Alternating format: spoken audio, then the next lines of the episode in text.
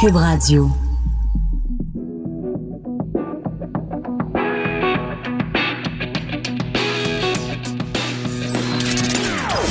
Des opinions bien à elle. Sophie Durocher. Son franc-parler ne laisse personne indifférent. On n'est pas obligé d'être d'accord.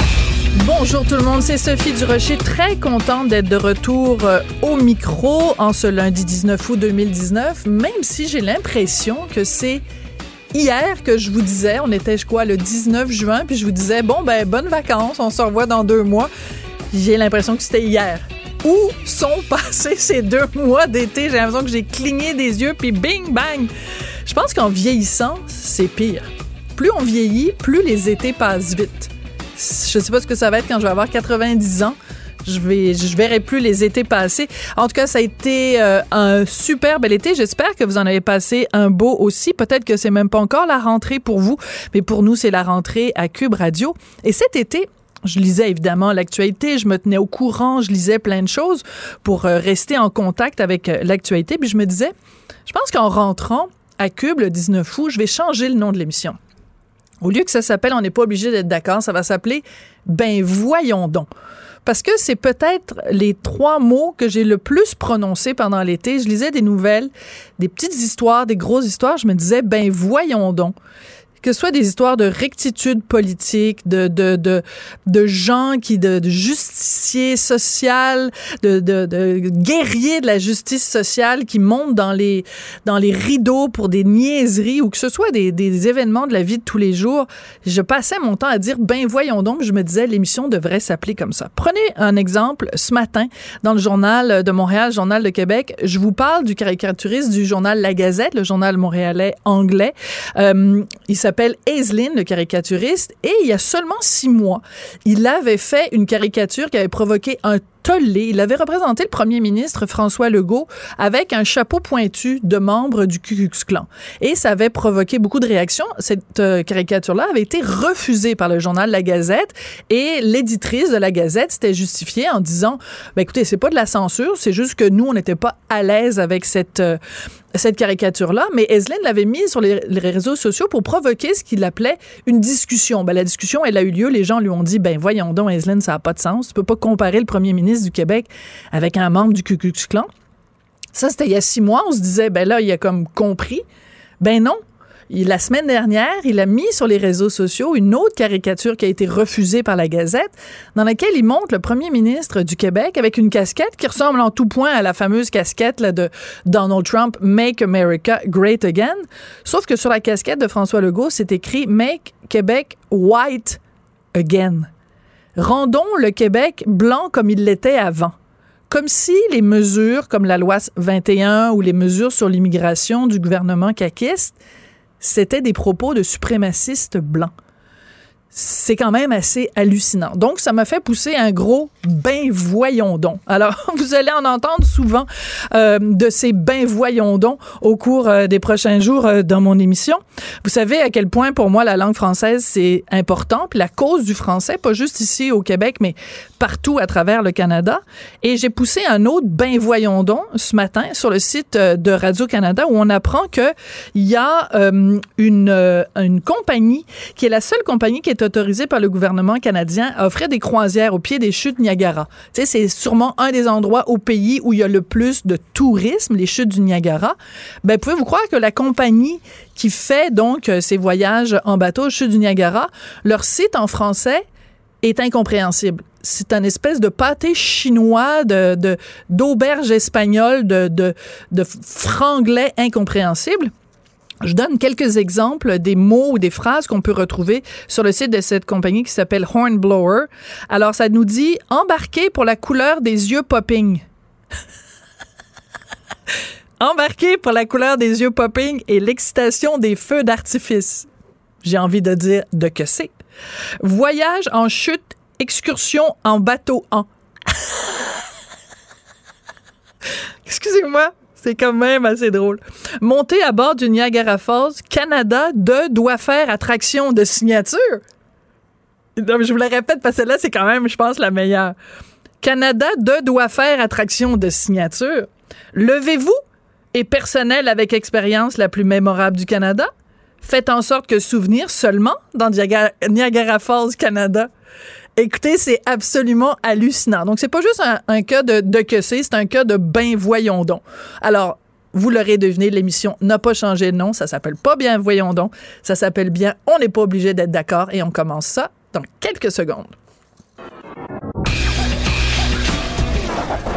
On n'est pas obligé d'être d'accord, mais on peut en parler. Sophie Durocher, on n'est pas obligé d'être d'accord. Cube Radio. Il y a une chose sur laquelle je suis d'accord avec mon prochain invité, c'est que le film qu'il a fait, qu'il a réalisé, est un énorme succès. Le film Menteur, donc, il vient de franchir le cap des 5 millions de dollars au box-office.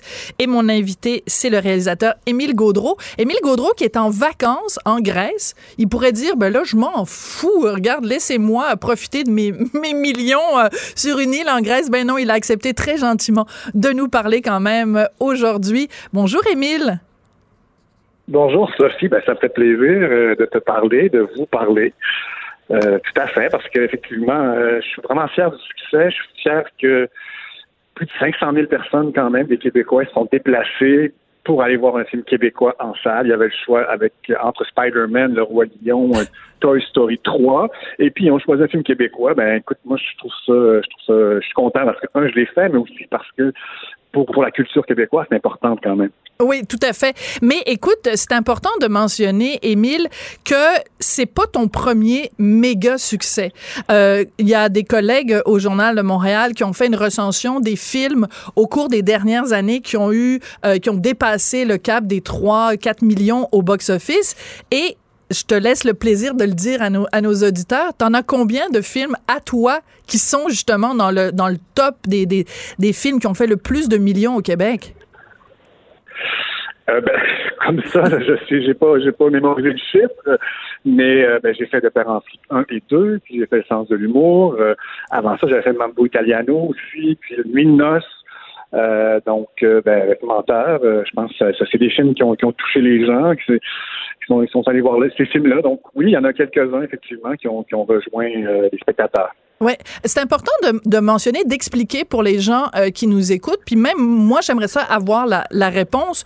Quand un film, quand toi tu écris un scénario, quand tu réalises un film, est-ce que ton salaire, il y a une partie de ton salaire, de tes revenus, qui est dépendant du succès du film? Autrement dit, si le film fait un flop ou s'il fait un top, est-ce que ça fait une différence, toi, dans ton salaire à la fin de l'année? Non, pas du tout. C'est plate? Tout parce qu'on est un, ben, ben, c'est plate, mais en même temps, je suis bien payé, là.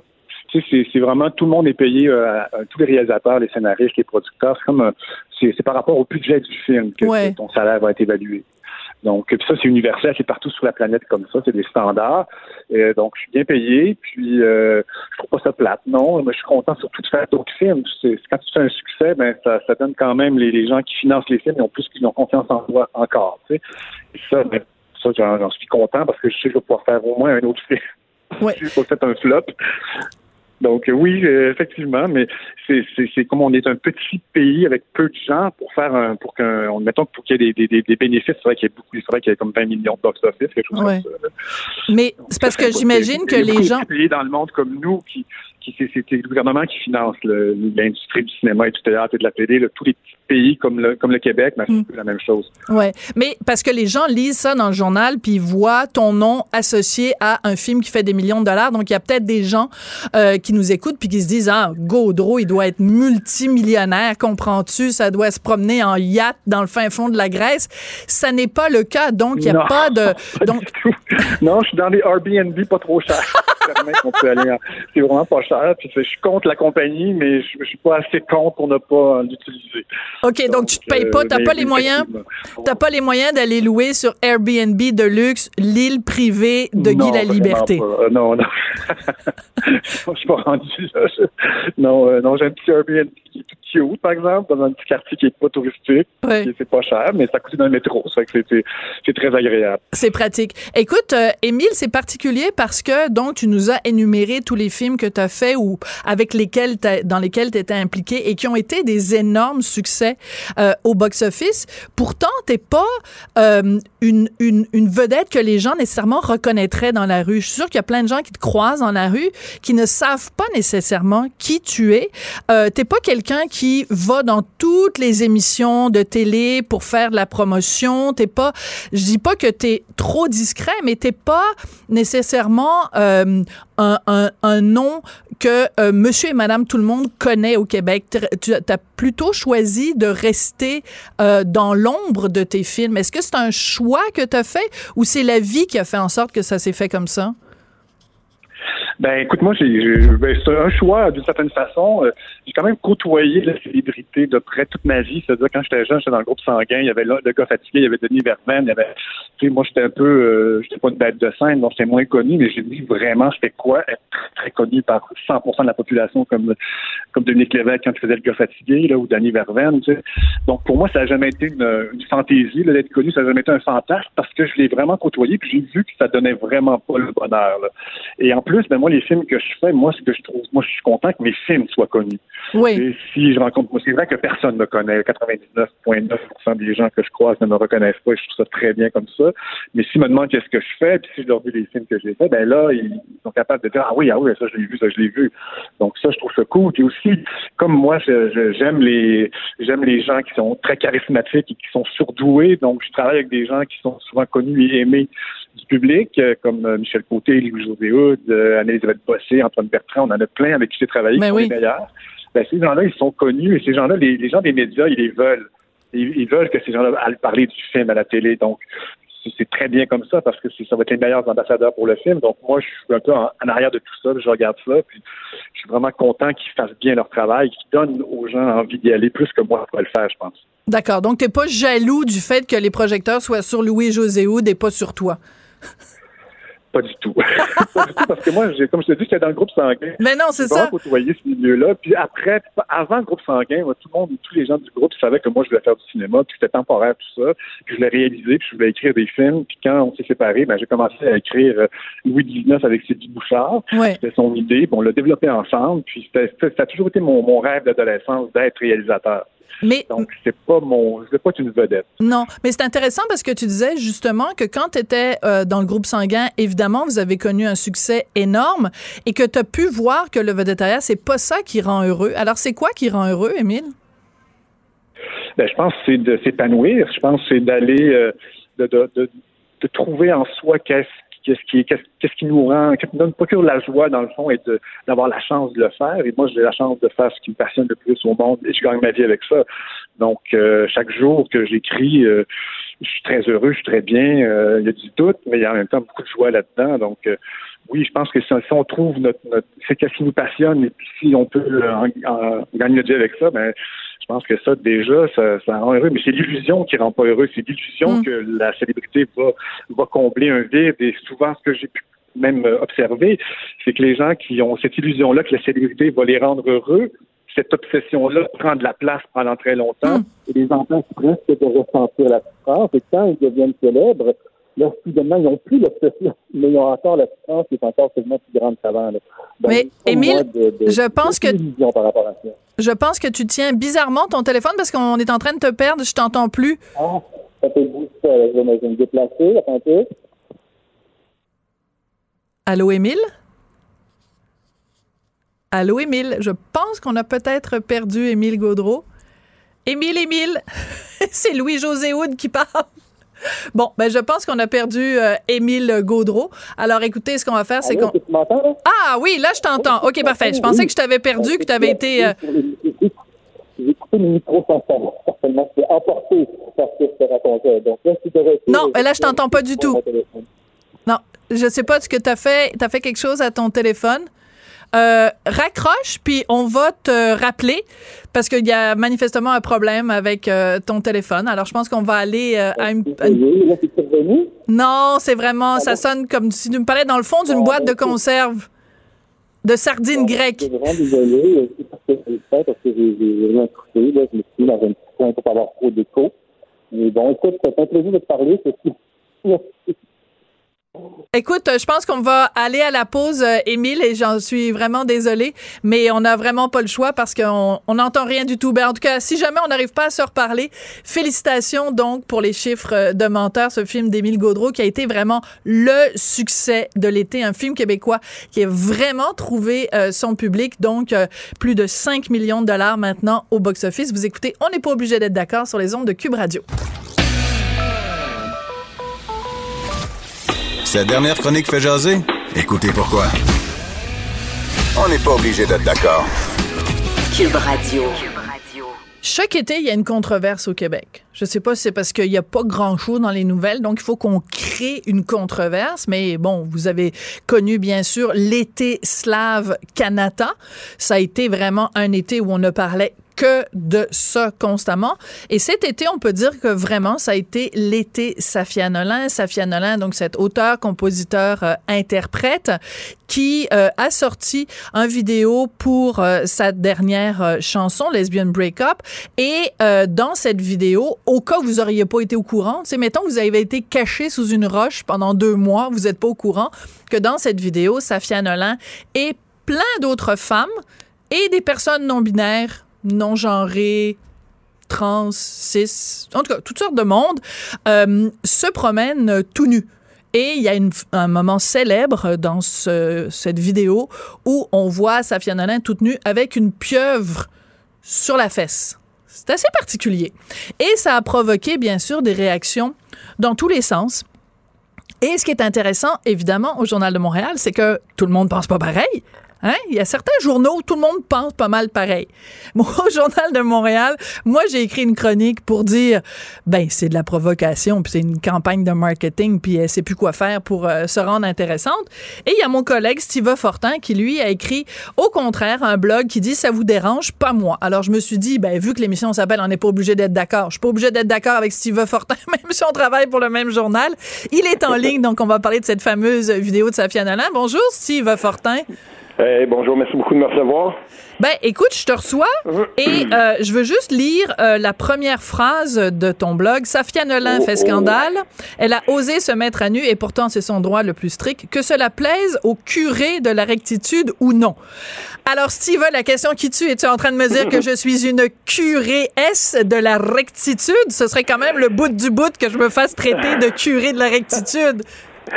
Il y, a, quelque chose euh, quand j'écris sur un sur un sujet euh, aussi euh, si on veut là pointilleux que celui-là, je vais, utiliser ce terme-là défaut d'un autre là, mais je n'avais pas lu les opinions des autres. j'ai regardé la vidéo, j'ai je me suis, tu sais, j'ai regardé tout ça, puis ensuite je savais, je voyais bien que la discussion était là, mais j'ai écrit mon texte d'un jet. C'est bon. Euh, et quand je quand je parle des curés de la rectitude, c'est pas tant euh, ceux qui, qui seront en désaccord, c'est ceux qui, euh, à un moment donné, vont, vont vouloir restreindre dans un sens ou dans un autre euh, la, la, la, liberté de création. Ceux qui sont les premiers, hmm. souvent, à se lever et, et à, à, contester ça, qui n'auront peut-être même pas pris le temps, en fait, de regarder la vidéo, d'essayer de comprendre l'intention derrière la création.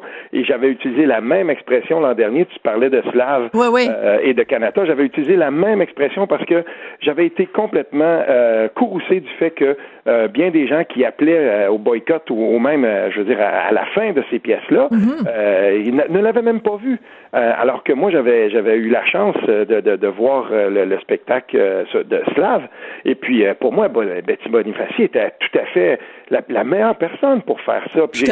J'ai été consterné complètement. Donc, c'est très, très général. C'est une expression qui est très générale. Elle ne te visait pas. Non, non, j'espère. C'est bien l'évidence. C'est l'évidence. Mais, mais ce qui est intéressant dans ton texte, c'est que mhm. toi, tu dis que euh, quand euh, que finalement le fait que Safia Nolin se soit mise tout nue, ça a comme fait sortir de leur de leur euh, de leur euh, trou euh, caché en dessous d'une roche toutes sortes de gens qui aiment pas les gens gros, qui aiment pas les lesbiennes, qui aiment pas. Autrement dit, tous les crétins de la terre sont sortis pour s'exprimer sur la place publique quand Safia Nolin a fait cette cette sortie là. Ça c'est un point de vue, mais on peut aussi dire que Safia Nolin cherche la controverse, qu'elle cherche la provocation qu'elle sait très bien ce qu'elle fait en se mettant euh, en, se mettant nue avec d'autres femmes. Est-ce que c'est pas juste une opération de marketing? Parce que sa chanson là, elle pas si bonne que ça. C'est pas sa ben, meilleure. c'est drôle. Là-dessus, là-dessus, on va, euh, on, va probablement s'entendre. Euh, j'aime ce que Safia Nolin fait habituellement. Moi aussi. Dans ce cas-ci, cette chanson-là, c'est pas ma préférée. Toutefois, euh, je veux dire, j'ai quand même du respect pour l'œuvre. Puis, je suis bon public pour, pour, pour son œuvre généralement. Mais là, oui, c'est vrai, cette chanson-là. Bon. toutefois, faire scandale, euh, je sais pas moi, tirer l'attention ou il y, a aussi ça dans les dans les courants artistiques, il y a aussi cette mhm. faculté là qu'on peut avoir. Moi, je me souviens quand j'étais plus jeune, euh, à un moment donné, ma mère était complètement courroucée que mon parrain, son frère, m'ait donné un, un, disque vinyle d'Ozzy Osbourne avec une une petite colombe qui était puis quelques taches de sang rajoutées à la peinture là, j'imagine parce qu'il n'y avait pas Photoshop à l'époque. Elle était donc courroucée qu'il m'achète, euh, qu'il me procure aussi Iron Maiden, The Number of the Beast et tout ça.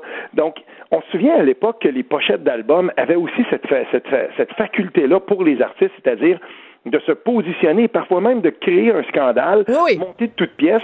Et, et moi, j'ai pas de problème avec ça. Que Safia Nolin le fasse, euh, pour moi, ça m'a rappelé euh, des drôleries que j'écoutais il y a pas tellement longtemps. Je, je, suis retombé sur un, un reportage de la fin des années 60 où on voyait Raoul Duguay avec quelques-uns de ses comparses qui couraient tout nus dans un champ.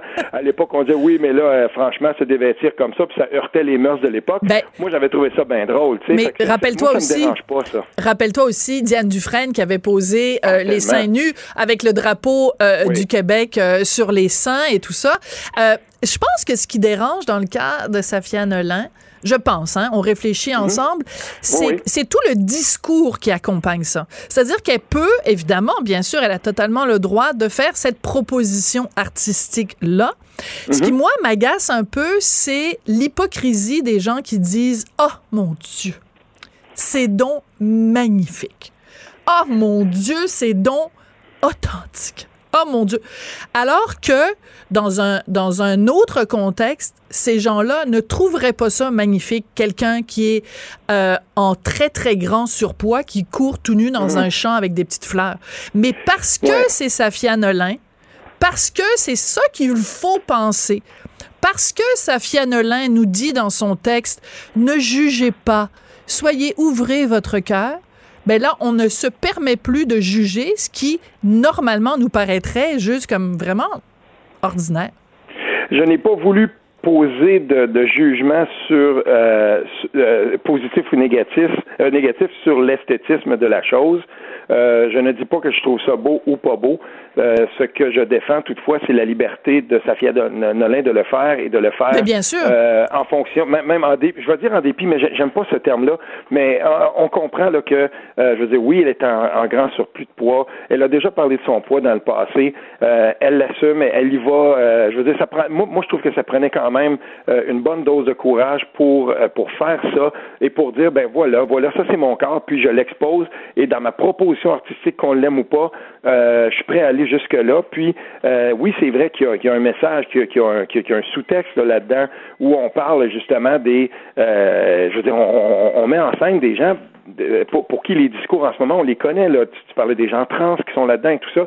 Donc, on les met en scène. Mais moi, j'ai pas de difficulté avec ça. C'est un, il y a des discours là-dedans avec lesquels je suis pas nécessairement d'accord, mais je suis content qu'elle le fasse. Puis, je vais te le dire aussi euh, de façon toute personnelle que cette que cette personne-là décide de, de, de d'aller jusque-là, d'oser faire ça parce qu'il faut le faire. Il euh, y, a, y, a, quelque chose là-dedans, moi, qui, qui m'apparaissait aussi un peu sain de, pour, pour beaucoup d'autres personnes qui probablement s'empêchent d'un poste ou un autre euh, parce que euh, justement leur, leur surplus de poids pour eux, c'est devenu, j'en connais moi, c'est devenu peut-être des fois des préoccupations qui vont se superposer à beaucoup d'autres.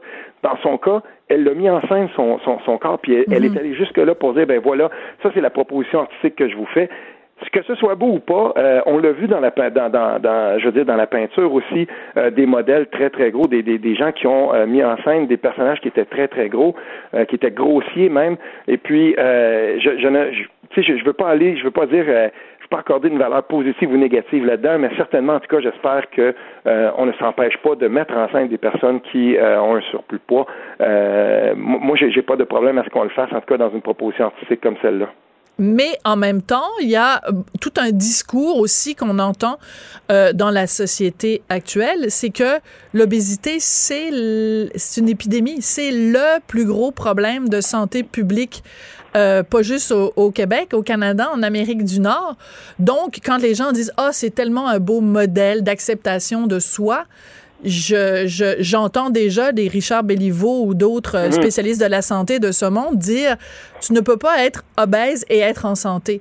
Donc, arrêtons de dire, on peut dire, on peut dire oui, c'est une démarche artistique qui est intéressante, ça prend en effet un certain courage pour se montrer à nu, mais n'allons pas jusqu'à dire hey, c'est un formidable phénomène d'acceptation de soi parce que c'est des euh, gens qui sont pas en santé qui sont qui sont qui qui gambadent dans les prix. Je ne connais pas les habitudes alimentaires de Safia Nolin. Je non, mais je parle pas de Safia en particulier. Je parle de tout un mouvement où on dit euh, quand tu es obèse, accepte-toi. L'acceptation de soi, c'est important. Oui, mais il faut aussi contrebalancer ça par. Oui. C'est une épidémie, l'obésité. L'obésité chez les jeunes, c'est un problème. Fait que quel genre de modèle on envoie?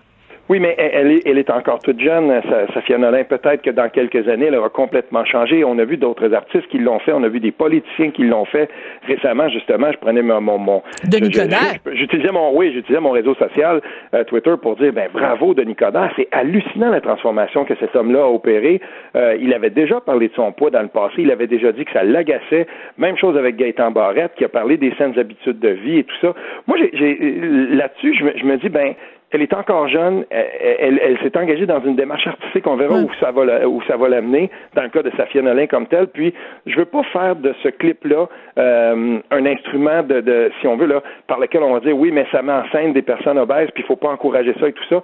Moi, je me dis, attention, c'est une œuvre, c'est une proposition artistique dans le dans le, le cours d'une carrière qui va être plus longue, puis on ne sait pas ce qui va se passer euh, plus tard, et on, on, ne sait même pas si, euh, dans sa démarche artistique, un peu plus tard, peut-être, euh, justement, elle va entreprendre de, de, de, changer son image. On ne le sait pas, ça. Mais cette proposition artistique-là, prise dans le contexte en ce moment avec un message, avec un sous-texte dont on vient de parler pour d'autres groupes qui sont marginalisés dans la société, moi, j'ai pas de problème à ce qu'on le fasse. Mais c'est intéressant parce que tu utilises justement le mot proposition. Et dans le mot proposition, et je suis entièrement d'accord avec toi, dans le mot proposition, il y a je vous propose. Mhm. Donc, on est, on est, nous, comme public, qui recevons cette œuvre-là, cette proposition artistique, on l'accepte ou on l'accepte pas, ou on met des bémols, ou ça nous dérange, ça nous choque, ça nous écœure, ça nous amuse, ça nous touche, ça nous bouleverse. Donc, à partir du moment où tu dis, je fais une proposition artistique, je la dépose là, puis vous en faites ce que vous voulez, vous la regardez, pourquoi mhm. est-ce que la réaction de quelqu'un qui est bouleversé et qui trouve ça magnifique serait plus intéressante ou plus valide que celle de quelqu'un qui dit je trouve je trouve ça dangereux puis ça m'écœure puis ça me tente pas de regarder ça. Tu je suis content que tu le dises euh, Sophie parce que euh, c'est ça aussi la création. Pas meilleur que l'autre. Là où j'en ai eu, moi, là, là où il y a des trucs qui m'ont carrément écœuré, c'est que tout à coup, j'ai vu des tonnes et des tonnes de commentaires qui s'attaquaient personnellement, euh, qui s'attaquaient euh, directement au corps Mais ça, il faut le euh, dénoncer. De, cette personne-là. Il faut le dénoncer. C'est tout à fait inacceptable. Ça, je peux pas vivre avec ça. Qu'on soit pas d'accord et qu'on trouve que la chanson est plate, qu'on ne soit pas d'accord avec la proposition esthétique, qu'on, j'ai pas de problème avec ça. Il y a des gens qui m'ont dit oui, mais on met en scène des gens, bon, elle, se met en scène, puis c'est pas un bon message d'intérêt public. Bon, ok, à la limite, bon, si tu veux défendre ça, j'ai pas de problème j'ai pas aimé qu'on l'attaque personnellement, puis j'ai voulu défendre son droit à elle de se mettre en scène dans mm. une proposition artistique, point. Et sans qu'on l'attaque et sans qu'on qu'on vienne là, carrément euh, lui tomber dessus euh, justement à cause de, de, de, son surplus de poids, mais qu'on regarde. Il y a, y a, des gens qui, qui, qui m'ont carrément avoué, j'ai pas voulu regarder ça, ça m'écœurait, mais qui étaient bien capables ensuite de continuer puis de s'attaquer à, son apparence physique. Puis je trouvais ça, mm. mais attends un peu, on parle ici d'une proposition artistique. Regarde-la au moins avant, puis ensuite on en discutera.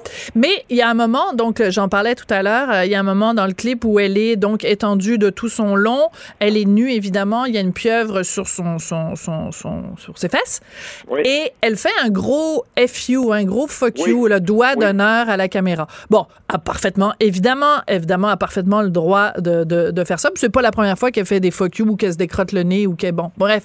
C'est vraiment le message de dire, je me, me, excuse-moi, je vais le dire, je me calisse de ce que vous pensez de moi. Fait mm-hmm. que tu peux dire ça, Donc, c'est je me fous complètement de ce que vous pensez de moi, mais évidemment, dans 5, 4, 3, 2, 1, je vais aller m'épancher partout en disant c'était écœurant ce que les gens pensent de moi. C'est cette contradiction-là, c'est cette hypocrisie-là, c'est ce double discours de dire je suis tanné que les gens parlent de mon apparence et pas de ma musique. Donc, ce que je vais faire, c'est que je vais aller faire un clip qui va être entièrement basé sur mon apparence, puis les gens parleront pas de ma musique. Ben, parce que c'est exactement ce que tu dénonces oui. ce que tu veux pas que les gens fassent.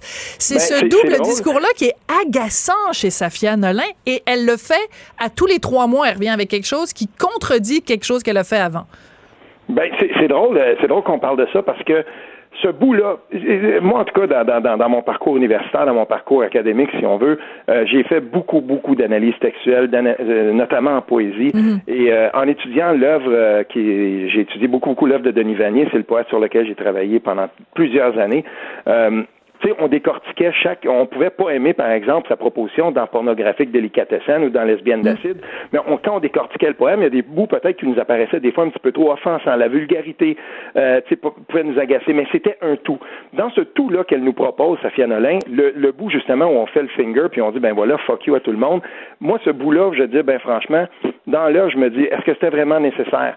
Je vais, je vais, te rappeler quelque chose qui, ouais. je sais pas si tu l'as déjà vu s'il y avait quelqu'un qui était viscéralement anticlérical dans son œuvre, surtout au début de sa vie, mais il a été toute sa vie, c'est Denis Vanier. Ouais. À un moment donné, il y a quelqu'un, je, je, vais le nommer parce qu'il est décédé maintenant, un libraire de la rue Ontario, Richard Gingras, euh, le chercheur de trésors, il m'avait sorti quelque chose, j'avais été complètement abasourdi. En 1970, euh, avec sa, sa, sa, femme de l'époque, Denis Vanier pose en première, en première page du prion en église. Et, et, avec la petite famille, un bébé et tout ça. Non. Euh, et, et, je te dis, je vais le mettre en ligne. Les gens qui nous ah écoutent, ouais? je vais le mettre en ligne. Je, l'ai déjà fait, mais je vais le remettre sur mon compte Twitter. C'était absolument réussi. Lui qui, euh, justement, dans son œuvre, était viscéralement, qui allait contre les curés, qui, avait, ouais. qui donnait des mots contre la religion qui étaient abominables. Et tout à coup, on le voit comme ça, sans dire un mot, puis on le nomme. Voilà, Denis Vanier, le gros afro. On le reconnaît très bien. C'est très drôle. Et, et, et, et j'avais trouvé ça génial. Et, le lien avec Safia Nolin?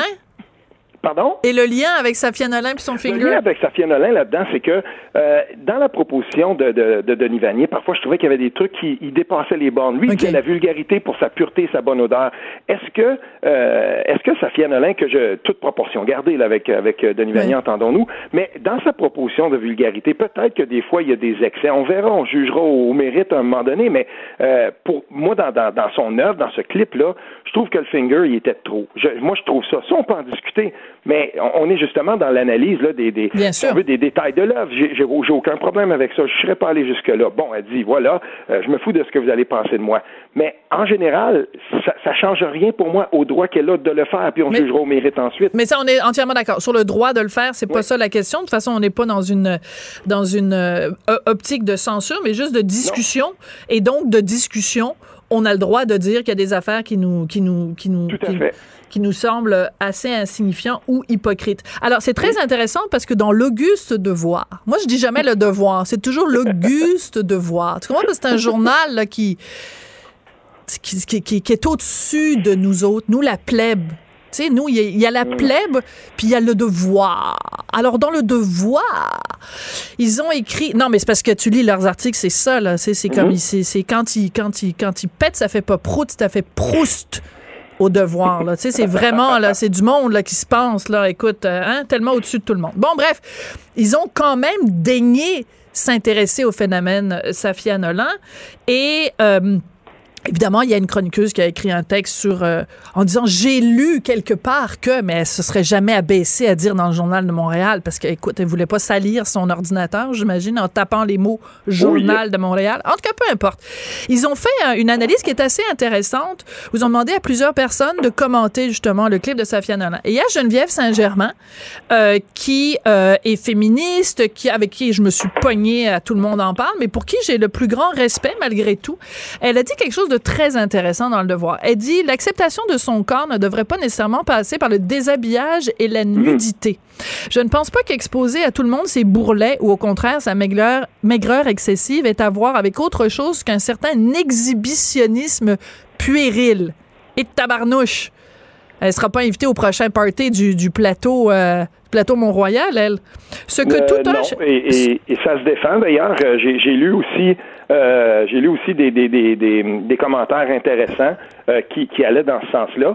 Euh, cet exhibitionnisme-là fait probablement partie justement où la contestation euh, de ce que Geneviève Germain a, a, établi fait justement partie de, euh, de, de, de, de l'ensemble de la proposition de Safia Nolan, à mon sens. Euh, elle le savait probablement très bien que des gens diraient bon ben voilà euh, ce, ce, que je propose de de, de, de me dénuder euh, dans la forme corporelle que j'ai en ce moment. Euh, il y a des gens qui seraient pas d'accord et qui l'auraient attaqué même euh, en fonction de ces critères-là, des, des critères de de l'exhibitionnisme, puis est-ce que ça vaut vraiment la peine? Mais d'un autre côté, je veux dire dans la musique pop en général depuis plus de 25 ans, on se bat à qui mieux mieux pour être capable de, de, de trouver des nouvelles façons de, de dénuder des femmes qui, euh, selon les standards corporels, sont, sont, probablement esthétiquement beaucoup plus belles, si on veut utiliser ce, ce, ce, cette espèce de, de, de, de postulat-là. Mais je veux dire, on, on, le voit, on le fait tout le temps, puis ça cause pas vraiment problème à personne. Là, ben, je, je, je, veux dire, en tout cas, moi, je vois, je, n'ai jamais vu, euh, je, je ne vois pas que on, on est en train de de, de, de, de s'en aller sur une pente descendante de ce côté-là. Ça continue. Et quiconque s'intéresse un peu à la pop, moi j'ai deux préados, je peux dire une chose, ça continue tout ça, là. Ouais, mais quand je regarde par exemple une Eugénie Bouchard qui se montre même pas tout nue, elle est en maillot de bain, elle pose pour Sports Illustrated, écoute, elle se fait traiter de de, de traître à la cause féministe, puis euh, d'utiliser sa, sa, sa, sa beauté et sa nudité pour faire reculer la cause des femmes. Ben, c'est parce que à ce moment-là, il y a des bonnes féministes qui, euh, qui se mettent tout nus, puis c'est correct. Mais il y a des mauvaises féministes qui se mettent tout nus, puis ça, c'est pas correct. Là, les, les féministes 2.0, là, elles se lèvent le petit doigt, là, puis elles prennent leur petit air pincé, puis elles disent Eugénie Bouchard, ce n'est pas correct ce que tu fais. Tu es en train de déroger au catéchisme féministe. Ben, le, plus drôle là-dedans, c'est que si ça avait été, je sais pas moi, euh, Marie-Pierre Morin qui avait fait le, clip de, sa, de Safia Nolin, on, aurait dit euh, là tout d'un coup ça aurait mieux passé. Je veux dire ça, il faut faut pas le regarder de, de cet angle-là. Euh, on est ici devant une artiste euh, qui, euh, qui n'en est pas ses premières euh, tentatives, en tout cas, ou en tout cas ses premières frasques dans le domaine de je vais voir ce que les gens vont en penser, puis je vais peut-être créer un peu de scandale. Mais il y a plein d'artistes qui ont utilisé ça à, de multiples reprises dans leur carrière. Puis on a jugé ensuite au mérite si, ça, si ça avait été un bon coup ou un mauvais coup, ou même si c'était pertinent ou pas de le faire. Peut-être que à un moment donné, j'ai vu des artistes, moi, qui ont qui, qui, ont regardé un peu leur, leur carrière puis qui ont dit ouais mais peut-être que là, là ce bout-là hmm, je suis pas sûr que j'aurais fait ça de cette façon-là ou pas mais en ce moment elle est dans son processus créatif c'est une jeune artiste puis euh, c'est un peu comme Hubert Lenoir je le mentionnais dans mon texte ouais, ouais. Euh, il y a des gens qui ont éclaté là de, de rage parce qu'il avait souillé de son sang un drapeau du Québec dans un dans un dans un concert euh, puis il a ben, sucé son Félix ah aussi, tu sais, tout ça. Hey. Moi, c'est drôle, hein, mais ça, ça, encore une fois, moi, ça, ça me dérange pas pantoute. Ça me, ça, euh, encore une fois, on peut juger la proposition. On se dit oui, mais est-ce que c'était vraiment nécessaire ou pas? Bon, il l'a fait. Euh, J'imagine que ça, c'est le genre de truc. Peut-être que plus tard, il dira, ben, ouais, euh, c'était-tu vraiment nécessaire ou pas? On verra. On, on verra. Mais, mais moi, il y a une question qui reste quand même, qui est mmh. extrêmement importante et qui devrait être d'ailleurs au cœur de ce débat. Est-ce que la pieuvre a été bien traitée?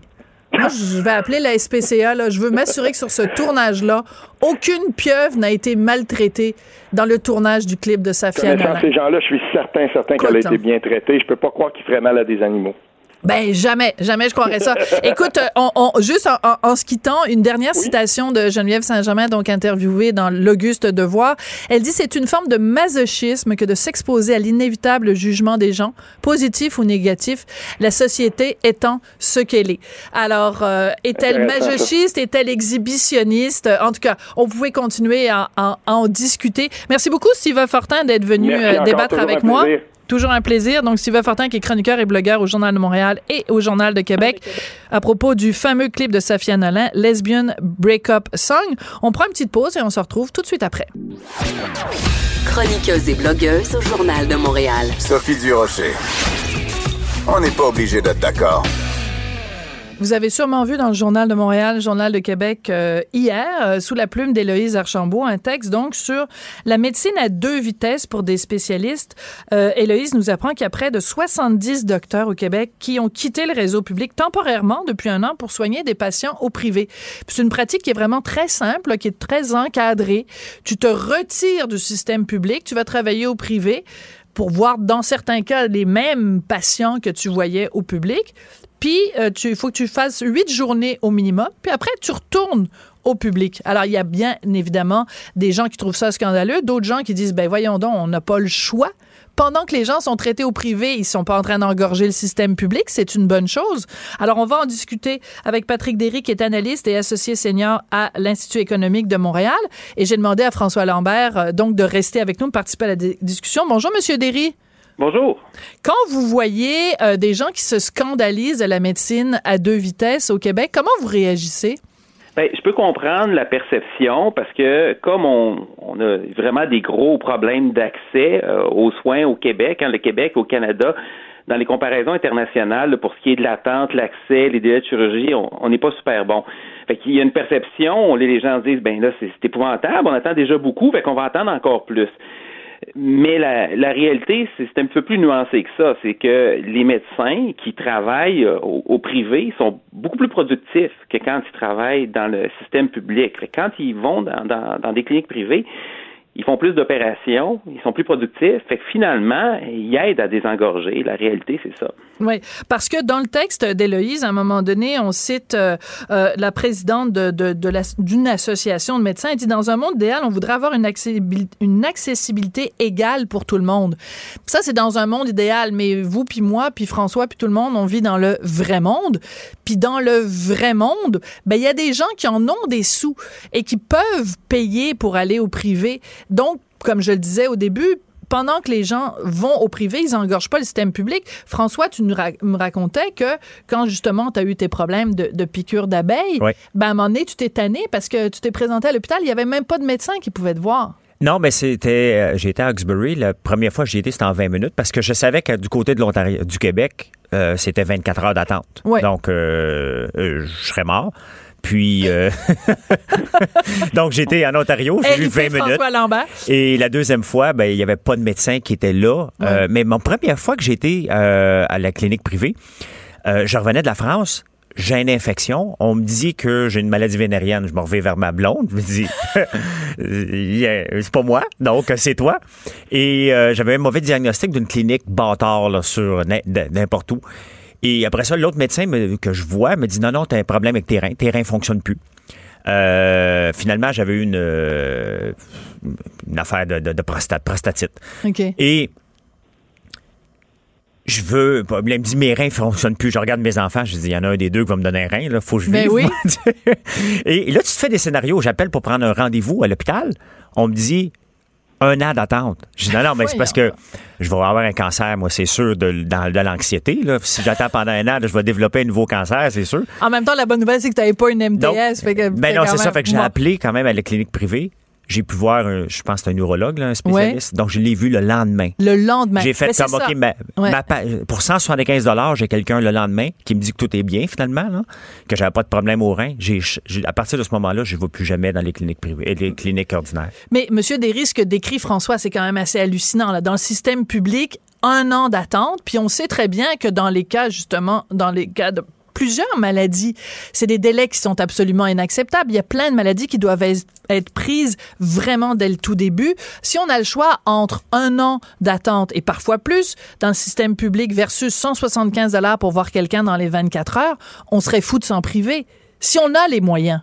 Oui, je, je, suis d'accord avec vous, puis on pourrait, sur les délais inacceptables, les délais dépassés, on pourrait faire l'émission là-dessus, parce qu'il y, en a plein, plein, plein d'exemples. Moi, ceci dit, moi, je partage l'objectif, c'est d'avoir un système de santé qui soit accessible à tout le monde, puis que tout le monde puisse profiter de, de, des, euh, si vous voulez, des environnements les plus productifs. Puis ça, il y pour donner un exemple, par exemple, pour que les gens comprennent bien la différence de productivité, les, salles d'opération au Québec, là, ils sont sous-utilisés, sous-utilisés pour mm. Plusieurs raisons. Euh, par, des fois, c'est du manque de personnel. Euh, des fois, c'est la façon dont c'est organisé aussi. Par exemple, dans, dans les hôpitaux, les, souvent, les, les salles de préparation aux opérations puis les salles pour opérer sont pas sur le même étage. C'est niaiseux, là, mais tu des plein de petites affaires comme ça, ça, ça, ça rajoute des délais puis ça complique les choses. Tandis que dans des cliniques dédiées, euh, c'est pensé différemment. Puis, euh, il y a un projet qui est présentement en cours avec la clinique 1030, qui est une clinique privée où normalement on va, on va et on paye nous-mêmes pour les soins, mais là, présentement, c'est l'État, dans le cadre d'un projet pilote, finance des opérations dans une clinique privée. C'est entièrement géré par des entrepreneurs, des médecins entrepreneurs, mais c'est payé par l'État. Et ce qu'on voit... un peu ce qu'on avait, un peu ce qu'on avait à Rockland MD. Est-ce que je me trompe? Oui, ils ont le même projet. En fait, c'est 30, euh, Rockland MD, puis une clinique à Laval aussi. D'accord. Puis euh, ces projets-là, en cours, la date, sont, sont autour de, je pense qu'ils ont dépassé les 40 000 euh, patients qui ont été opérés. Mais est-ce que les médecins qui vont, qui, qui, ont, qui, ont, qui, sont, qui ont été opérés, hein, qui travaillent dans des hôpitaux normalement, qui sont allés travailler là, ils disent qu'ils sont de 20 à 40% plus productifs. Il y a une, médecin, entre autres, elle, qui faisait des, qui fait des mastectomies à l'hôpital Sacré-Cœur, si ma mémoire est bonne, elle expliquait que une journée donnée, dans une salle d'opération, dans un hôpital, elle peut faire trois, quatre opérations. Mhm. Quand elle arrive dans la clinique, elle en fait huit ou neuf. Oui, c'est ça. Et on change d'ordre de grandeur complètement. Là, évidemment, là, ce qu'on parle aujourd'hui, c'est de la médecine des affiliés. Donc, c'est vous payez avec, euh, avec votre carte de crédit finalement. Mais l'idée, c'est de regarder, par exemple, nous ici, hein, le, Canada, c'est vraiment particulier. On est à peu près le seul pays développé où tous nos hôpitaux sont gérés par l'État. Quand vous allez là, en Europe, là, les, des, des, systèmes mixtes, là, vous avez... En Suède, par exemple? En, Suède, mais en France, en Allemagne, en Italie, en Espagne, il y a une couverture universelle comme ici, c'est-à-dire vous vous ruinez pas pour... Mm-hmm. On ne parle pas d'un système à l'américaine, là.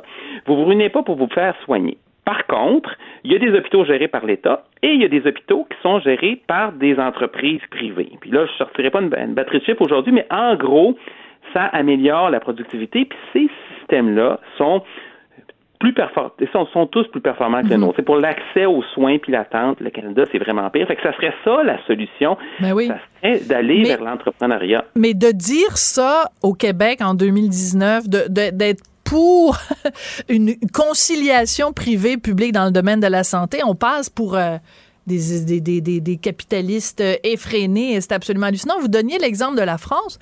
En France, la façon dont ça fonctionne, pas dans tous les cas, mais la plupart du temps, c'est qu'on paye et ensuite, on se fait rembourser par ce qu'on appelle la Sécu, la sécurité sociale. Et ça, c'est formidable comme système, François, tu trouves pas? Parce que on est en train, les gens sont conscients de ce que ça coûte. Ils savent qu'ils vont se faire rembourser. Oui mais au moins, on est conscient que si on s'en va à l'urgence, si on s'en va à tel endroit, ben c'est pas gratuit. Là. Moi, quand les gens disent le système de santé est gratuit, êtes-vous fou, là? C'est pas gratuit, vous Non, mais tu sais, cet été, quand, j'ai été justement à Hawkesbury, puis qu'il n'y avait pas de médecin, j'ai pu j'ai fait j'ai fait une analyse de société pendant trois heures et j'ai regardé les gens qui venaient en posant en émettant des commentaires dans ma tête que ah. j'ai partagé avec ma blonde éventuellement puis éventuellement sur Facebook et il y a des gens qui vont veiller le samedi soir. Il y a des gens qui vont veiller à l'hôpital. Des vieux, malheureusement, Sophie, c'est triste. Parce que leurs enfants s'occupent plus d'eux. Il y a une madame, j'ai parlé avec pendant deux heures. Elle a tombé le matin. Elle a mal. Ses enfants vont pas apporter. Elle appelle un taxi. Elle se ramasse à l'hôpital. Puis elle jase avec les gens en espérant voir quelqu'un. Mais elle n'aura pas une opération à la hanche un samedi soir, là. Mm. Donc, elle vient encombrer par solitude. Puis il y en avait d'autres qui, qui, qui, qui étaient là pour les mêmes raisons. C'est d'une tristesse, mais en attendant, ça coûte de l'argent et ça retarde le système. Oui, tout à fait. Il y a une affaire qui est super intéressante. Rapidement, M. Derry, parce qu'on tire à la fin. C'est beau. L'hôpital d'Oxbury, les patients qui vont au, du Québec, qui vont en Ontario, euh, la RAMQ rembourse le gouvernement ontarien. Autrement dit, il, y a un financement, il y a un financement à l'activité, l'argent suit les patients, puis c'est intéressant parce que l'hôpital euh, s'est agrandi justement parce qu'il accueillait beaucoup de, de, de, patients québécois. Bon, ben je déménage à Hawkesbury, c'est pas compliqué. Voilà. t'as juste à y aller quand t'en as besoin. Comme dans la chanson de, de, Jean Leloup, là, une fille d'Ottawa à Hawkesbury. Euh, ben là, évidemment, je connais pas les paroles parce que j'ai très, très mauvaise mémoire. Merci beaucoup, Patrick Derry de l'IEDM. Ça a été un plaisir de, de vous parler. Merci beaucoup, François Lambert de François Lambert Inc. Merci de l'invitation. Toujours un plaisir. je suis tellement contente. Tout à l'heure, j'ai eu peur. Je pensais que tu allais nous annoncer en ondes que tu avais une MTS. J'ai jamais eu. Vous écoutez, on n'est pas obligé d'accord. On se retrouve demain. Bye bye.